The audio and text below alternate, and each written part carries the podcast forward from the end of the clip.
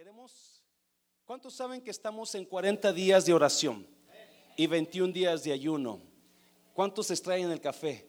Fíjese que yo no. Yo este, este ayuno, yo pensé que me iba a doler la cabeza por toda una semana y no me dolió. Estoy bien contento, estoy súper, no estoy chireando, ¿eh? no estoy tomando café. Uh, so, so, estoy bien contento porque no, no he sentido el ayuno fuerte. No sé si después lo voy a sentir, no sé, pero hasta ahorita estamos bien. Pero también tenemos 40 días de oración. Es la primera vez que hacemos 40 días presencial en la iglesia. Le fuerte al Señor el aplauso, dáselo fuerte. Yo no sé de usted, yo estoy emocionado por lo que Dios va a hacer estos 40 días. No estoy aquí haciendo algo nada más porque para verse la iglesia chula o el pastor chulo, estamos esperando un mover de Dios. ¿Cuánto dicen amén? So, si usted puede venirse, cualquier día que pueda venirse, lunes a las 7 de 7 a 8, martes de 7 a 8, miércoles aquí estamos en el servicio, jueves de 7 a 8, viernes de 7 a 8 y sábados de 7 a 8 de la mañana. So, aquí vamos a estar todos los días, a estos 40 días. El ayuno termina el 30 de octubre, el, los 40 días terminan el 18 de noviembre. Mm, se va a hacer largo, pero cuando usted vaya a la mano de Dios moverse, así como se sintió la presencia de Dios, ahora viene más fuerte todavía. Amén, iglesia. Usted va a decir, yo quiero de eso. Sosvéngase, a llámele a alguien, algún, algún familiar que tenga problemas, amistad que tenga problemas, dígale, allá en nuestra iglesia están matando gigantes. Vaya a matar su gigante. En esta cajita usted puede poner las peticiones que usted tenga, escríbalas porque todos los días vamos a orar por sus peticiones y el último día de oración vamos a presentar las peticiones a Dios en oración y a quemar toda, toda, toda petición que está ahí. Amén, iglesia. So vamos a ir en ese mismo sentir a primer libro de um, Samuel, capítulo 11, versículo 11. ¿Estamos ahí? Aconteció que al día siguiente dispuso Saúl el al pueblo en tres compañías y entraron en medio del campamento a la vigilia de la mañana e hirieron a los amonitas hasta que el día calentó y los que quedaron fueron dispersos de tal manera que no quedaron dos de ellos juntos. Saúl acaba de ser acoronado rey ungido rey. Capítulo 10 del primer libro de Samuel, Saúl acaba de ser coronado rey. Y en capítulo 11 dice que cuando los amonitas escucharon que Saúl era rey, se levantaron contra él. Acuérdese, cuando Dios vaya a hacer grandes cosas con usted, va a venir el enemigo a querer, a querer desanimar su vida. Siempre va a haber montañas en su vida y después de cada montaña viene un valle. Cada vez que hay una victoria viene un problemón. So Dios, yo, yo sé lo que me estoy metiendo porque espiritualmente el diablo no le está gustando estos 40 días de oración. ¿Me está oyendo? So va a haber ataque y ya lo pude notar. ¿Sabe usted eso? Ya pude notar el ataque y por eso estoy hablando de esto. So vienen los amonitas, quieren destruir a Saúl porque después de cada montaña viene un valle. Después de una gran victoria viene un gran problema. Después de una gran victoria viene un gran ataque. Y es lo que estaba mirando. Por eso vamos a seguir leyendo, vamos a seguir y ahorita vamos a hablar un poquito más. Versículo 12. El pueblo entonces dijo a Samuel, ¿quiénes son los que decían, ha de reinar Saúl sobre nosotros? Danos estos hombres y los mataremos. Y Saúl dijo, no morirá hoy ninguno porque hoy Jehová ha dado salvación en Israel. Vamos a orar. Padre, bendigo tu palabra, Dios. Espíritu Santo, usted conoce la intención de esta enseñanza y es ahora usted aplíquela a los corazones que la necesitamos escuchar, Padre. Pero no solamente que la escuchemos, pero que pongamos manos a la obra en lo que vamos a escuchar en el nombre de Jesús. ¿Cuántos dicen amén? Puede tomar su lugar. una vez más, Saúl es coronado rey y en cuanto es coronado rey, viene el enemigo los amonitas, y se levantan contra el pueblo de Israel. Le dijeron a los amonitas, nosotros vamos a ir contra ti y la única manera que no, no vayamos contra ti es que te arranquemos un ojo de la cara. El rey de, Judá, creo, es, ah, está eh, atemorizado. So, le pregunta al los ancianos, ¿qué hacemos? Vamos a orar para que alguien venga y nos ayude. So, la gente se agüitó porque Amón era un, un pueblo tan poderoso. Estaba triste a Amón, la gente estaba triste, van a venir los amonitas y nos van a quitar un ojo de la cara. Y cuando llega Saúl, va pasando Saúl del trabajo, eh, ve a unas personas hablando tristes, les pregunta qué está pasando. Y ellos le dicen, esto está pasando, Amón viene y nos va a agarrar un ojo de la cara, porque el diablo también te quiere quitar tu visión. ¿Sabías tú eso? Dios me estaba hablando en esta parte también sobre la visión que usted y yo tenemos, la visión personal, su visión personal. So, el diablo te quiere quitar un ojo de la cara para que pierdas la visión de tu vida. Y viene Saúl, se enoja Saúl y el Espíritu Santo viene en Saúl y y dice, y agarra unos becerros, unas vacas y los, y los troza y los manda por todo Israel y dice, así se harán con los becerros y las vacas que no, del que no venga en pos de Saúl. So, el Espíritu Santo viene y, e invade a Saúl y Saúl se levanta en guerra y toda la gente viene. Now, déjeme decirle, cuando lo coronaron a Saúl como rey,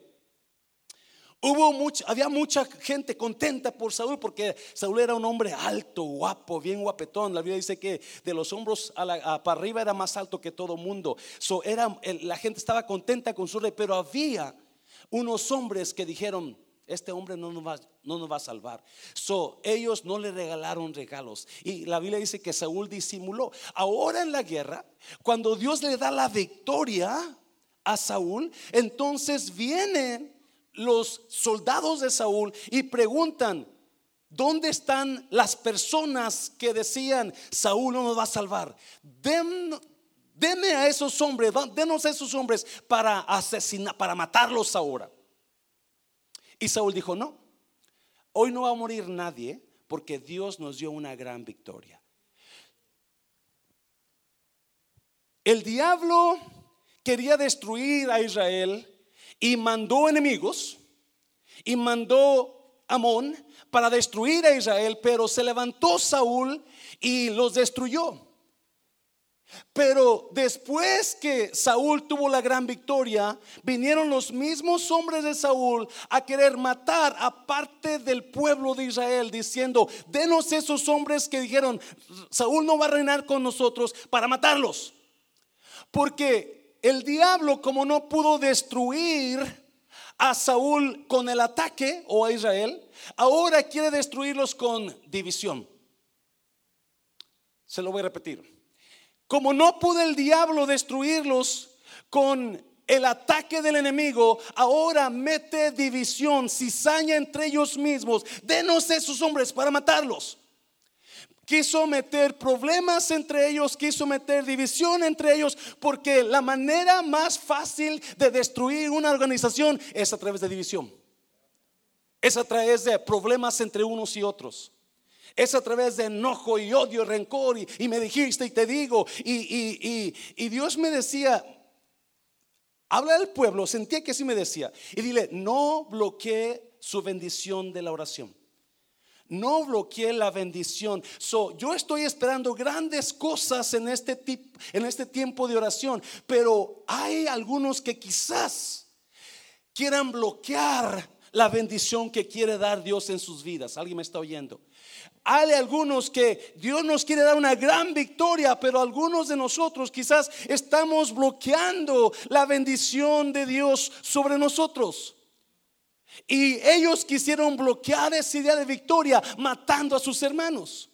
Ellos quisieron bloquear ese día de, gran victoria en Israel, trayendo a la gente que no le gustaba a Saúl para matarlos. O sea, se quisieron desquitar. Guardaron el enojo, guardaron el, rencor, guardaron, no, cuando tenga chance me la va a pagar. Y ahora que hay victoria, vienen y le dicen a Samuel, tráenos a esos hombres porque vamos a matarlos. Y Saúl dijo, no. Hoy es día de victoria, hoy nadie muere, hay que celebrar la gran victoria de nosotros. ¿Alguien me está, está oyendo? Dáselo fuerte al Señor, dáselo. So, no bloquee la bendición de su oración. ¿Cómo? Yo estoy serio en esto, iglesia, estoy bien serio, bien, um, you know, I'm committed to it. I'm committed to, to to pray and, and, fast until I see God's movement. Estoy orando y, y, ayunando hasta que vea la mano de Dios moverse. Pero sentí en mi espíritu, sentí que algunos de nosotros estamos bloqueando la bendición. Así como Saúl, o más bien los hombres. So vamos a hablar un poquito de cómo desbloquear esa bendición y dejar que caiga sobre nosotros. ¿Qué le parece? ¿Sí está bien? Ah, vamos a mirar lo que, uh, la, la, una de las cosas que bloquean la bendición en nosotros es la ofensa. La ofensa detiene lo que usted está pidiendo. La ofensa detiene siempre lo que usted está pidiendo. Amén, iglesia.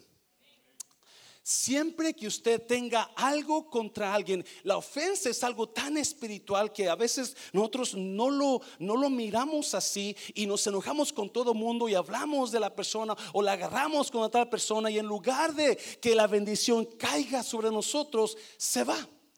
Mira el versículo rápidamente, mira el versículo para que lo, lo, puedas entender. Por tanto os digo que todo lo que pidiereis orando, creed que lo recibiréis y os vendrá. Dios está hablando, Jesús está diciendo, si tú pides en oración con fe, tú lo vas a recibir, la bendición. Pero mira el siguiente versículo, mira el siguiente versículo. Y cuando estéis orando, ¿qué dice? Perdonad si tenéis algo contra alguno, para que también vuestro Padre que está en los cielos os perdone a vosotros. Pues, qué bonito es orar. Mucha gente ora, mucha gente ora a sus dioses. Los satánicos, satanistas oran a Satanás. Los, los, los musulmanes oran a su Dios. Los terroristas oran a su Dios para poder matar gente y que todo vaya bien en ese, no importa que sean niños y mujeres, ellos oran a su Dios. Pero la oración de Cristo es muy diferente, ¿sabía usted eso? Y muchos de nosotros estamos orando, estamos orando, pero a la misma vez estamos bloqueando.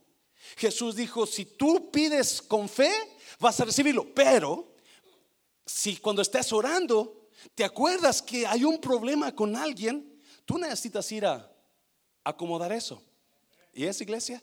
Tú necesitas acomodar eso. So, you know, Cristo le dio tanta importancia a el perdón y el estar bien entre unos y otros que dice, si no estás bien con la persona que tú tienes algo, voy a bloquear la bendición. No va a haber bendición. ¿O no lo creen? Mateo, Mateo 18, mira rápidamente.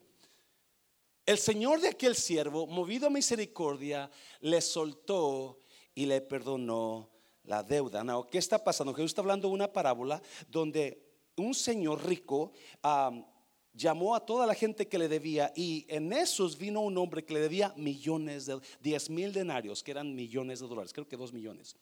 So vino este, este señor y le pidió, you know, dame lo que me debes. Y el hombre Dijo, no puedo, no tengo. Este, entonces te voy a vender, te voy a vender a ti, a tus hijos y todo lo que tienes para que me pagues algo. Y el hombre le rogó y le rogó y le, el, el Señor le perdonó la deuda.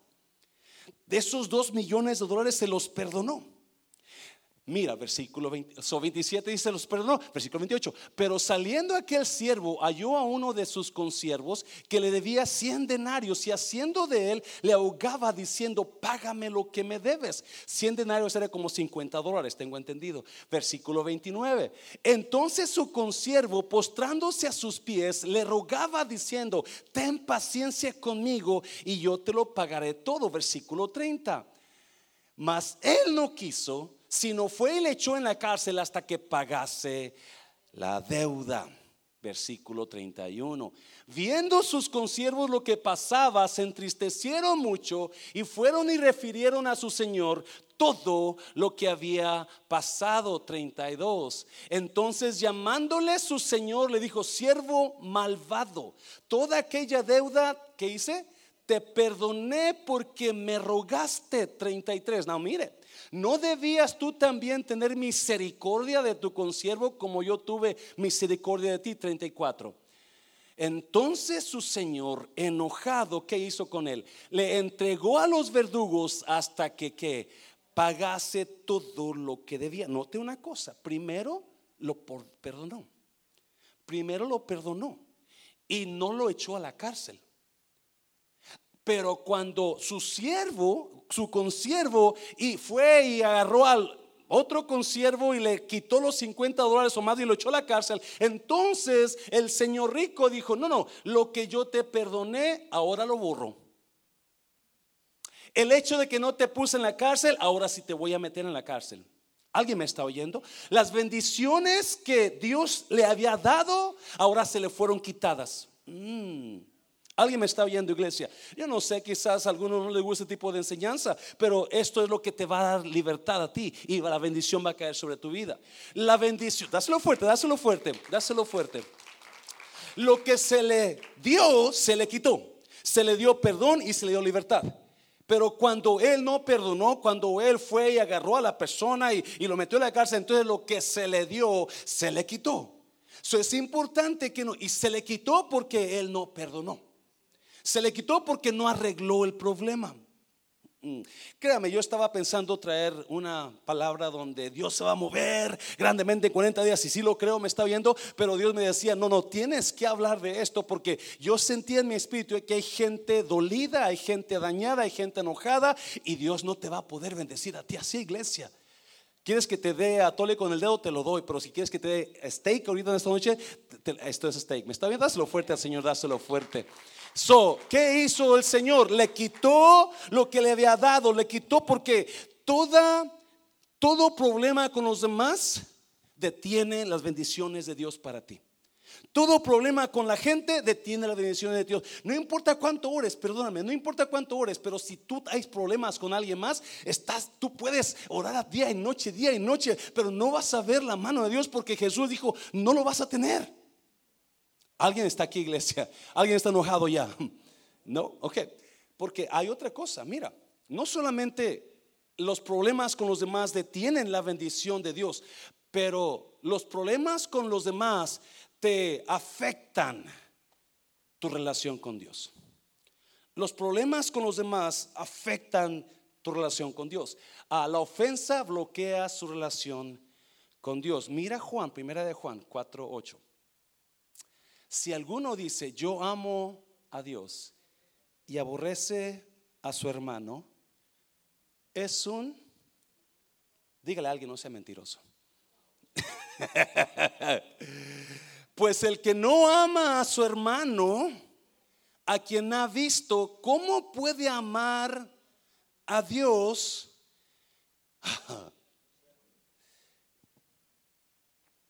Mi relación con Dios depende de relación con mi hermano que tengo yo. Se lo voy a repetir. Mi relación con Dios depende de la relación que tengo con los demás. En otras palabras, mi relación con los demás revela la relación que tengo con Dios. La relación con los demás revela la relación que tengo con Dios. So, si yo no tengo una buena relación con los demás, mi relación con Dios está por los suelos. No hay una buena relación, no hay un buen mover, no hay un buen fluir. Puede haber mucha oración, pero si no hay una buena relación con Dios o una buena relación con los demás, algo está bloqueando. Alguien me está oyendo, iglesia. ¿Alguien está contento en esta noche? Yes. No. Otra vez. ¿Por qué sentí traer esto porque estoy esperando un mover de Dios real. Estoy esperando cadenas soltarse. Una de mis peticiones principales es que cadenas de depresión y ansiedad se caigan, se rompan en el nombre de Jesús. Hay cinco peticiones que puse, ¿verdad? en este tiempo de oración y una de ellas es esa. Yo quiero ver a esas personas que han estado siendo atacados con depresión, que parece que no hay ayuda, a que se rompan a que se rompan. So, estoy, estoy mirando que esto, no, no quiero que nada afecte la relación que usted tiene con Dios. No quiero que nada afecte la, lo, que Dios va a hacer en su oración. No quiero que nada afecte que, que usted impide y desbloquee y bloquee las bendiciones de Dios. So, rápidamente vamos a mirar tres maneras de cómo asegurarme que mi bendición está desbloqueada. Tres maneras de cómo yo me aseguro de que nada hay bloqueando mi bendición. Amén, iglesia, ¿estás aquí? Yes. Número uno, trabaje en su egoísmo. Trabaje en... ¿Cuántas personas egoístas hay aquí? Yes. Yo me doy cuenta que soy egoísta. A veces me lo dicen, a veces yo me doy cuenta. Oh my God. ¿Cuántas mujeres están casadas con hombres egoístas? Levante la mano. Qué bueno. Prepárese, mujer, porque le va a ver cómo. ¿Cuántos hombres están casados con mujeres egoístas? Las mujeres son más valientes que los varones, ¿se dio cuenta? Las mujeres, cuando dije cuántas mujeres están casadas, un montón de manos. Pero cuando dije hombres, no, no. Porque la verdad es que somos egoístas. Yo le he dicho muchas veces, una de las cosas que me encanta de andar con gente que no es cristiana es que son reales. Son reales. Ellos no andan con que, y no, Dios me lo bendiga, hermanito, y detrás, che, che. No, no. Ellos te dicen lo que sienten y te dicen, y son, son, son groseros. Pero prefiero a que me digan la verdad, a que alguien me dé palabras de amorcito y detrás me estén tasajeando. ¿Me está oyendo, iglesia? Ay, Señor, dice la hermana. So, trabaje en su egoísmo. Yo estaba descubrí unas cuantas cosas de, que tienen los egoístas. ¿Las quieren escuchar? Una persona egoísta busca siempre el propio beneficio. En toda situación encuentran siempre el modo de salir beneficiados. Siempre están buscando hacer esto. O que tengo que hacerlo de esta manera para que no me afecte todo el tiempo están buscando ser beneficiados. Número dos, no les gusta compartir sus cosas. Solo les llama la atención lo que es importante para ellos mismos. Pasan mucho tiempo hablando de ellos mismos. Si alguien está hablando de algo, oh, pero es que yo cuando fui para allá, oh, si hubiera visto cuando Dios me usó, si hubiera visto esto cuando yo oré. No volteé a verlos, no volteé a verlos. Les cuesta prestar sus cosas. Es más, intentan no tener que prestar nunca nada. No escuchan a los demás.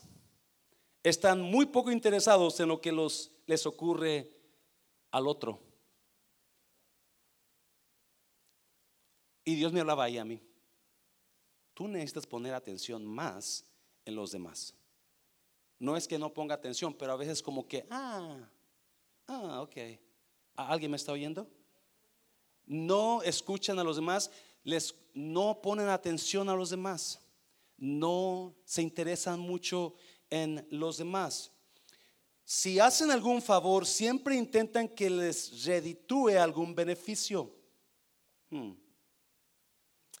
Se creen más importantes que los demás se siente en el centro del universo y por eso sus necesidades y deseos son los únicos que cuentan. Tiene que, lo que hagan tiene que ser beneficiado para ellos. Y lo que otros quieran hacer, no los dejan hacer porque eso no me ayuda a mí. No reconocen su egoísmo están tan pendientes de sí mismos que ni siquiera se dan cuenta de que sus conductas son egoístas. Eso es lo más triste, ¿sabe usted de eso? Cuando la gente es egoísta y no se dan cuenta que son egoístas. No, ¿por qué le traigo esto? Porque eso bloquea la bendición de Dios. Eso bloquea la bendición de Dios. Mira, Santiago capítulo 4. Santiago capítulo. ¿De dónde vienen todos los conflictos y peleas que hay entre ustedes?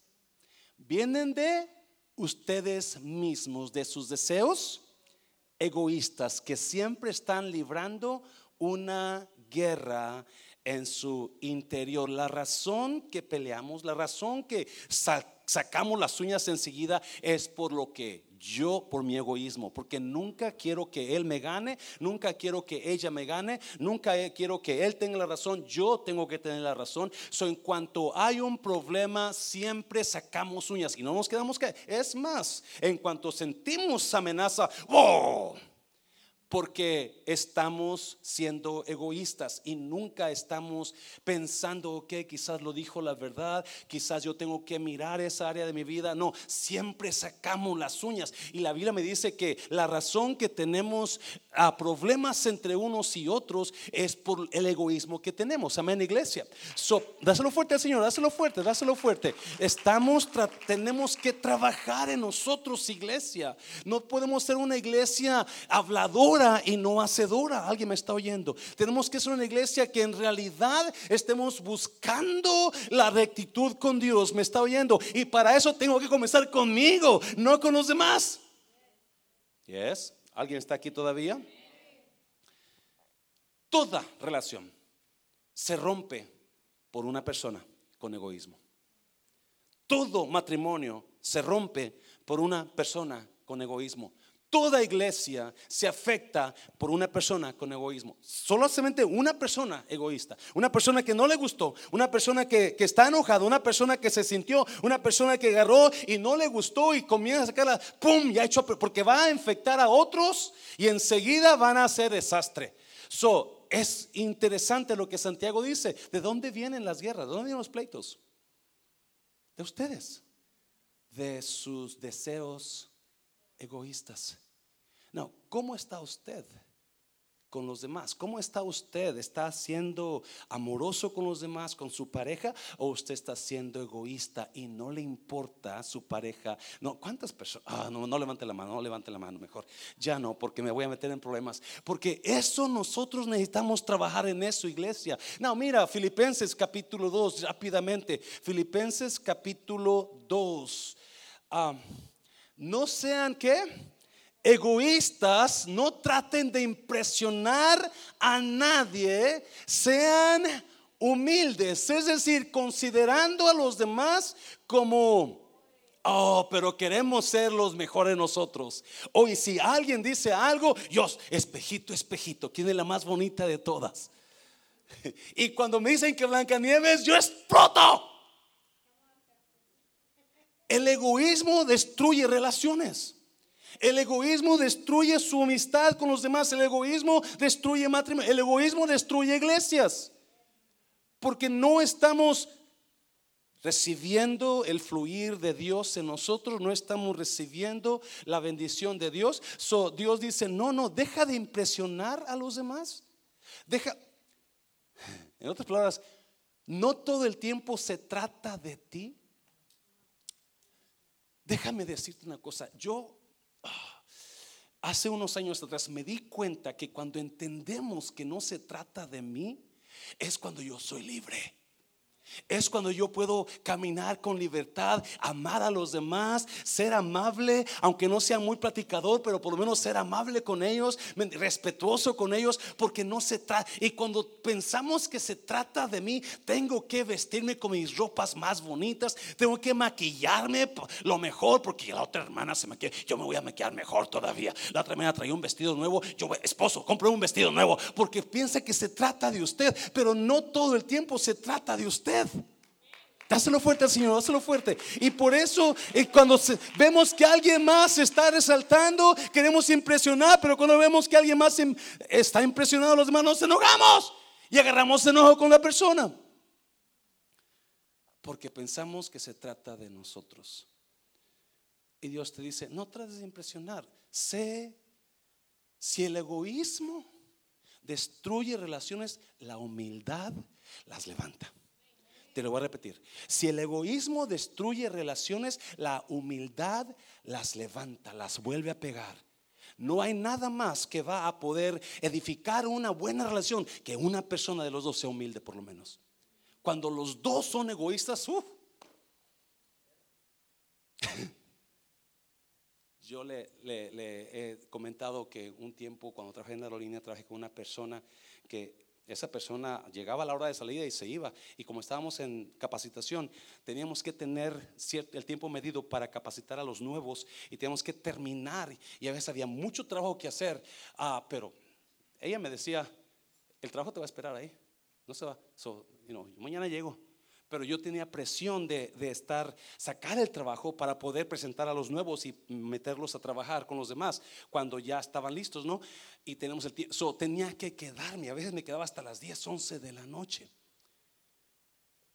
porque tenía, alguien tenía que sacarlo y nunca le reclamé, nunca le dije, ¿por qué te vas? ¿Por qué me dejas? La, la, la, porque todo el tiempo tiene que ver, y déjeme decirte una cosa, y no estoy jactándome.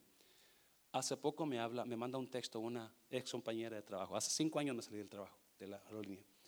Y me manda un texto, Mr. Mancera, así me, Mr. Mancera, how are you? Yo soy fulana de tal. Y uh, me puedes marcar, ya marco. Y me dice, el jefe preguntó por ti y dice que regreses, que qué necesitas para regresar, que regreses. Y yo le decía, y no, dile que muchas gracias por pensar en mí, pero mi vida ya es, mi foco es otro, so no puedo regresar a la aerolínea porque estaría esclavo ya otra vez. Pero cuando tú eres humilde, tú puedes edificar tu matrimonio, tú puedes edificar las cosas que tú anhelas por la humildad que hay en ti. Mira versículo 4, versículo 4 antes de irnos. No se ocupen solo de sus qué? propios intereses, sino también preocúpense interesarse en los demás. Otra vez, no, cuando yo dejo el egoísmo, yo estoy enfocándome más en ti que en mí. No, ya no es primero mis dientes y luego mis parientes. ¿Cuánta gente usted no los vea, no los vea? Todo el tiempo son primeros ellos y si los demás no comen, pues lo siento, pero no comiste. Pero Pablo dice, no, no, no, no, no, no, no se ocupen solo de sus propios, sino también, y eso es como pastor, Dios me hablaba ahí, tú tienes que preocuparte un poco más. Por las, no, no seas egoísta, no seas egoísta, no bloquees la bendición que Dios quiere darte para tu iglesia. No, no bloquees esa bendición que Dios quiere darte. Tienes que trabajar en ti. Tienes que trabajar un poco más. Tienes que quitar egoísmo. Tienes que comenzar a enfocarte un poquito más en fulano, en fulana. Interesarte un poquito. Mándale un texto. ¿Cómo se siente? Y hermano Jorge siempre me dice, pastor, ya animó a fulano. Porque él tiene eso, ¿no? Que les manda textos. Y, yo como soy un poquito más calmado, más, no, no soy muy, y no, así, muy uh, sociable. Entonces me detengo un poco más, pero como pastor tengo que estar enfocado en los demás, en las ovejas. Hay un versículo que me encanta. Siempre está al tanto del estado de tus ovejas, Proverbios dice. Siempre está al tanto del estado de tus ovejas. Por eso queremos hacer las células. Porque una manera de que yo sepa cómo está usted es a través de grupos pequeños, que la gente me dice, hay necesidad, pastor, hay necesidad, pastor. Cuando tenemos grupos pequeños nos enfocamos más en usted, me está oyendo, y cuando hay enfermedad, problemas, ahí salen y llegan hasta el pastor y va a ver cómo hacemos para ayudar a esa persona. Me está oyendo, vamos a orar, dáselo fuerte al Señor, dáselo fuerte. Trabaje en su egoísmo. Trabaje en su egoísmo. No se ponga fufurufo cuando le digan la verdad. No se ponga enojado cuando le diga, es que hermano, usted no que trabajar en esa área. Y usted ya se agarró los guantes. ¿Alguien está aquí todavía? Número dos, número dos. Evite las represalias. Evite las represalias. Mira el versículo, mira el versículo, Romanos capítulo 12. Nunca le paguen a nadie mal. Ahí me voy a estacionar un ratito. Nunca le pagues a nadie mal con mal. Yo entiendo que hay gente que nos ofende. Yo entiendo que hay gente que nos hace daño. Yo entiendo que hay gente que intencionalmente nos quisieron you know, avergonzar, nos quisieron destruir, créanmelo, lo hemos vivido personalmente, donde hay gente que nos quiere, nos dice y nos hacen y, y piensan, pero Pablo dice que no respondas igual.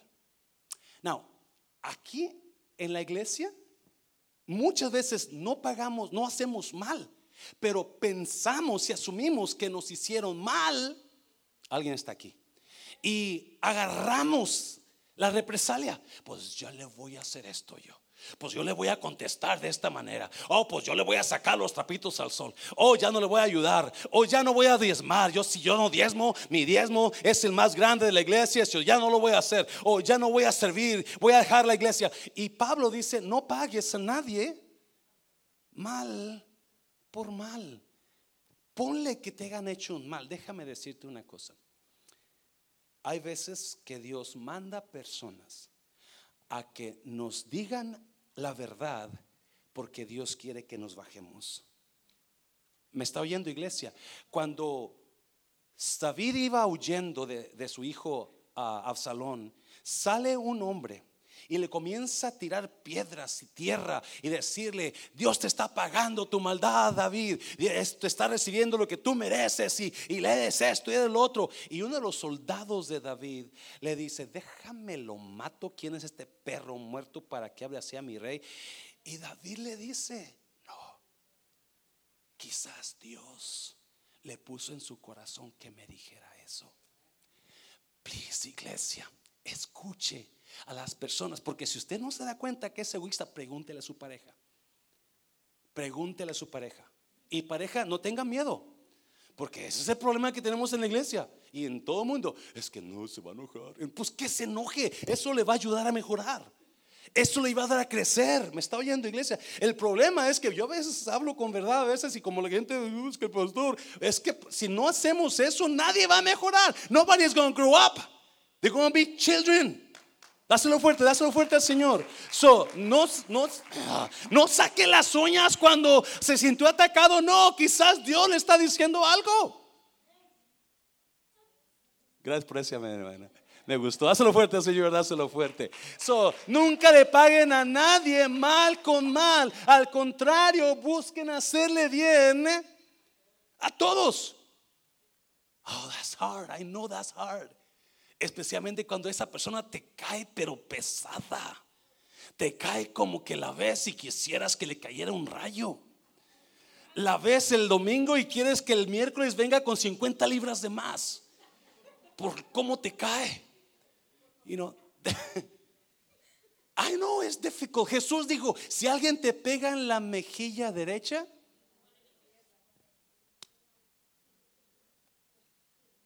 Y déjame decirte, cuando lo haces, Dios te va a exaltar. Dios te va a poner. Una vez me sentaron en la silla del juicio y comenzaron personas a decirme, y ese ambiente se llenó de pesado. Alguien está en un lugar así donde se siente la pesadez y se siente que hasta quiere llorar por la pesadez y y yo quería abrir mi boca y quería decirle a esas personas lo que se iban a morir y, no toques al siervo de Dios. Pero dije, no, no, no. Cristo no, no dijo nada, no abrió su boca cuando fue a la cruz y Dios lo exaltó. ¿Me está oyendo? Cuando usted aprende, cuando usted crece, cuando usted mejora, Dios lo va a exaltar arriba. Me está, se va a ganar el respeto de la gente porque estamos mejorando. No que sacamos enseguida de las uñas y queremos, no mira el versículo 18. Procuren en lo que les sea posible estar como ah, con todo mundo. No con tus mejores amigos que te invitan al café todo el tiempo. No, no, con todo mundo. ¿Ha visto personas dolidas? ¿Ya fue con ellas a decirle, hey, te he visto cabizbajo, te he visto cuitado. Ya fue, ya oró por ellas. Ya fue y dijo, hey, échale ganas. Eh, y si no, ese, ese, estamos bloqueando la bendición. Estamos bloqueando la bendición y en lugar de estar mejorando, estamos destruyendo. En lugar de estar arriba, vamos hacia abajo. Porque no podemos estar así. Y Pablo dice, Pablo, me gusta Pablo que dice, en cuanto en lo que le sea posible. Sabemos que hay gente que es mala hierba. es mala hierba, ¿verdad? Que, ah, que están difíciles. Que son personas duras, difíciles, que usted les habla. Por ejemplo, hoy en el refrán, estuvimos bien ocupados, gracias a Dios, y, alguien nos dejó, pero andábamos trabajando duro. Alguien nos dejó un, review de dos estrellas y no comentarios. Y, yo me quise enojar, dije, y este, pues, estamos dándole lo mejor, la mejor comida que la hermana Katy y la hermana Marita y Mayra están aquí. Un aplauso a la hermana Katy y la hermana Mayra que está aquí. La hermana Marita, no está, creo. La hermana Ildelina nos ayuda. Un aplauso a la hermana Ildelina. Todo el tiempo está la hermana. Y eso lo hacen increíblemente rico, ¿me está viendo? Y para que la gente venga y nos dé una estrella mugrosa, perdón, como que te hierve el hígado, ¿no? Pero dije, ah, ah, ahora alguien está dolido porque el refrán tiene 4.5 estrellas y quieren verlo caerme, pero no lo pueden ver caer. So Pablo dice, en cuanto les sea posible, hay gente que hay gente que vas a tratar y tratar y por más que tratas. Me acuerdo cuando recién llegué de México, uh, trabajé en un restaurante francés y los sábados era un restaurante de altura. Era, estaba en una tienda de, de clase, Sanger Harris, que ahora es Follies, no Macy's, antes años atrás, en los ochentas, ya llovió. Uh, se llamaba Sanger Harris, pero era pura gente, you y los sábados ese lugar se llenaba de gente muy rica. Y siempre iba una señora vestida, muy bien vestida, con sombrero, pero llevaba una cara. Y a mí me caía mal, porque siempre estaba, siempre sentaba sola. Siempre sola, no iba nunca con, y llevaba una mal cara que a mí hasta yo le tenía miedo, me iba alrededor. Hasta que un día yo conocí al Señor en esos días y Dios sentía en mi corazón, gánatela. Y comencé a hablarle, preguntarle cómo está, llevarle cabecito caliente, agüita. A los días ella comenzó a sonreír y comenzó a hablarme. Porque nada más está en que nosotros queramos ganar personas, no ahuyentar personas. Queremos trabajar. No, mira, versículo, Santiago, Santiago capítulo que es 4, 2, perdón. Porque juicio sin misericordia será con aquel que no hiciere misericordia y la misericordia triunfa sobre el juicio. Juicio sin misericordia. Juicio sin misericordia. O sea, Dios agarra tan serio la ofensa entre nosotros que dice, si no das misericordia, si tú te dueles por todo, si tú te enojas por todo, si tú estás atacando a la persona por porque lo que sea, no te cae bien o lo que sea, ten cuidado. La misericordia triunfa sobre el juicio. Acuérdese, ¿qué es misericordia? ¿Qué es misericordia? Misericordia es no dar a los demás lo que merecen, sino darles lo que necesitan. Se lo voy a repetir. Muy importante esto. Misericordia es no darle a los demás lo que merecen. Usted y yo merecíamos el infierno, usted y yo merecíamos, pero Dios no nos dio eso, nos dio vida, nos dio bonita cara, nos dio salud, bueno, algunos no tan bonita, pero, you know, nos dio más de lo que, porque no nos dio lo que merecíamos, nos dio lo que necesitábamos. Y muchas personas que nos hemos molestado con ellos, ellos necesitan recibir lo que necesitan. No sabemos lo que merecen. Sabemos que merecen una buena una buena paliza a calzón quitado, pero no se lo debemos dar. ¿Alguien me está oyendo, iglesia? Porque alguien dice que ah, es que me ofendió, es que, ¿usted es hijo de Dios, sí o no? Yes. So, no le dé lo que merece. Es que se merece que le conteste así. no. Dele lo que necesita. Y si usted está casada con alguien que, oh, merece un, no, quizás esa persona necesite algo más. Quizás esa persona necesite comprensión. Quizás esa persona necesite cariño. Quizás esa persona necesite ser entendida. Cambie la mentalidad de dar lo que merece a dar lo que necesita. Dáselo fuerte al Señor. Ya termino, ya termino, ya termino. Número tres, número tres. ¿Cómo asegurarse que su bendición está desbloqueada? Que Dios no está deteniendo la bendición. Número tres, resuelva el conflicto. Si hay algún problema, si hay alguna necesidad, por favor, resuelva el conflicto. Una persona me mandó un texto esta semana porque yo hice algo quizás que no estaba muy bien, que dañé a la persona, pero enseguida me lo manda y me dice, la, la, la, la, la, la, la. Yo dije, wow. Y me sentí así, mira. Pero qué bonito que la persona me lo dijo. Me está, que la persona me dijo eso. Y no traigo esta enseñanza por eso. No, la traigo porque en mi espíritu siento que hay mucha ofensa o mucha gente agarrada del chongo. Y no podemos estar así orando por 40 días esperando que Dios se mueva. ¿Alguien me está oyendo, iglesia? Resuelva. Mira, mira, mira el versículo, mira el versículo, por favor. Pero Jesús hablando, pero yo digo, aun si te enojas con alguien, quedará sujeto a juicio. Si llamas a alguien idiota, corres peligro de que te lleven ante el tribunal o a juicio, en la Reina Valera dice. Y si maldices a alguien, corres peligro de caer en los fuegos del infierno. Tenga cuidado lo que dice de los demás. ¿Sabe usted eso? Tenga cuidado de lo que dice la más personas porque puede haber juicio de Dios. Puede haber cambios hacia ti de lo que tú dijiste. Tenga cuidado, versículo 23.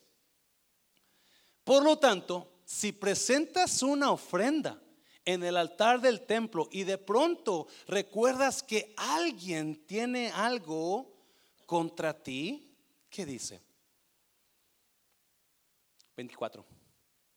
Deja la ofrenda allí en el altar anda y reconcíliate con esa persona, luego ven y presenta tu ofrenda a Dios. ¿Lo notó, iglesia?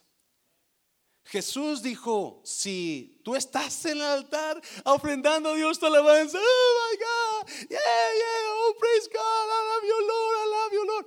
Pero, oh my God, y ves la mirada de la persona que está. Y de repente el Espíritu Santo dice, uh oh. ¿Qué dice Dios? Deja tu ofrenda y ve y reconcíliate. Tienes que buscar la manera, la importancia que Jesús le pone a la reconciliación, la importancia que Dios le pone a Jesús al estar bien con los demás. Ve y acomoda las cosas. ¿Yes? Ve y arregla el conflicto. Aparentar que no hay problema, que todo está bien, no resuelve nada. Aparentar, pensar que el problema se va a ir un día, no resuelve tampoco nada. Pensar que el tiempo va a sanar la herida como mucha gente cree, te tengo nuevas. El tiempo va a empeorar la herida. Te he comentado que una vez cuando estaba pequeño me cayó una viga de palmera en mi pie derecho y me, me, me hinchó el pie y por miedo a mi madre, no a mi padre, pero a mi madre, porque me iba a dar una buena, no le dije nada. So, a los días se me hinchó, se me hinchó feo el pie a tal grado que no podía caminar. Mi madre lo notó. Y, y, cuando me ve el pie, el zapato que estaba todo apretado porque estaba tan hinchado, estaba supurando ya la herida morada. Y mi madre entonces agarró una vara primero y me dio una buena y luego me llevó al doctor. Y cuando llegó al doctor, el doctor me mira y me dice, ¿cuánto hace así? Le dije, no sé cuántos días, semanas tenía. Dijo, esto me dijo, si hubieras esperado un día más sin venir, te hubiéramos cortado el pie. Imagínense su pastor cómo iría con pata de palo, decimos en México. Gloria a Dios porque no tengo pata de palo. Pero la verdad es que cuando esperas más, se empeora más el problema. Cuando esperas más, se empeora más la cosa. So Jesús dijo, no, no, deja, deja tu ofrenda y ve y busca a tu hermano. I'm sorry, brother. Yo no la regué. ¿Cuántos podemos decir, hey, la regué? Porque, oh my God, ¿cómo batallamos para aceptar que la regamos? ¿Cómo batallamos para decir, yes, I messed up? Always, cause egoísmo. No, we don't want to admit that we are at fault. No queremos admitir que estamos mal. Porque todo, es que yo tengo que estar, que yo soy el santo, yo soy el pastor y yo no puedo, yo no puedo equivocarme. No. That's wrong. Jesús dijo, no, admite que estás mal, ve, admite que hay un problema, ve y reconcíliate con la persona y luego ven y presenta tu ofrenda. Note una cosa. Jesús no aceptó la ofrenda. sin primero reconciliarte. No. Si te das cuenta que tu hermano tiene algo contra ti, deja tu ofrenda, no la presentes, déjala ahí, yo no voy a aceptar. Y ya que te reconcilies con tu hermano, entonces, ven y preséntala. Dios no va, no. ¿Cuál era el propósito de la ofrenda? Usualmente, bíblicamente hablando, el propósito de la ofrenda era reconciliarte con Dios. So Dios dijo, yo no me voy a reconciliar contigo hasta que tú te reconcilies con la persona. Acuérdese. En mundo de restauración, nosotros resolvemos el conflicto, no disolvemos la relación. Se lo voy a repetir. En mundo de restauración nosotros resolvemos el problema, no disolvemos la relación.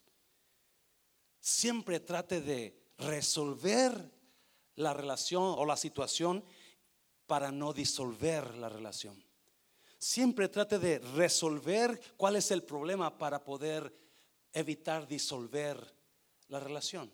Y eso es lo que Cristo enseña. Resuelve el problema antes de que sea más fuerte. De otra manera vas a evitar la bendición de Dios caer sobre tu vida. De otra manera Dios no va a aceptar esa ofrenda. Dios no va a reconciliarse contigo. Dios va a traer quizás juicio porque estamos desbaratando la relación, desbaratando el matrimonio, desbaratando la iglesia, porque se afecta tanto cuando hay problemas entre nosotros. Dáselo fuerte al Señor, dáselo fuerte al Señor. Véngase al altar, véngase al altar. Si otra vez, déjame decirte, yo había pensado traer los 40 días de Moisés en la montaña, cuando el rostro le, brillaba. Pero Dios me llevaba para acá, donde no tienes que meter a la iglesia. Si hay algún músico por aquí, pásale. Mario, Rafa, no, no hay nadie. Ah, Dios me hablaba y decía, no, tienes que asegurarte que el pueblo desbloquea, no bloquea nada sus bendiciones, no bloquea lo que yo quiero darles. Y si usted actúa en esto, si es que hay alguien aquí con problemas, si es que hay alguien aquí con alguna situación, ¿por qué no viene o va con su hermano y se pone a cuenta? Véngase al altar, vamos a orar para hacer despedidos y vamos a orar por las peticiones. Si alguien quiere, si alguien quiere poner una petición ahí, véngase al altar. Véngase al altar. Can you put a song, mijo? Just put a song up there so we can pray and worship at the same time.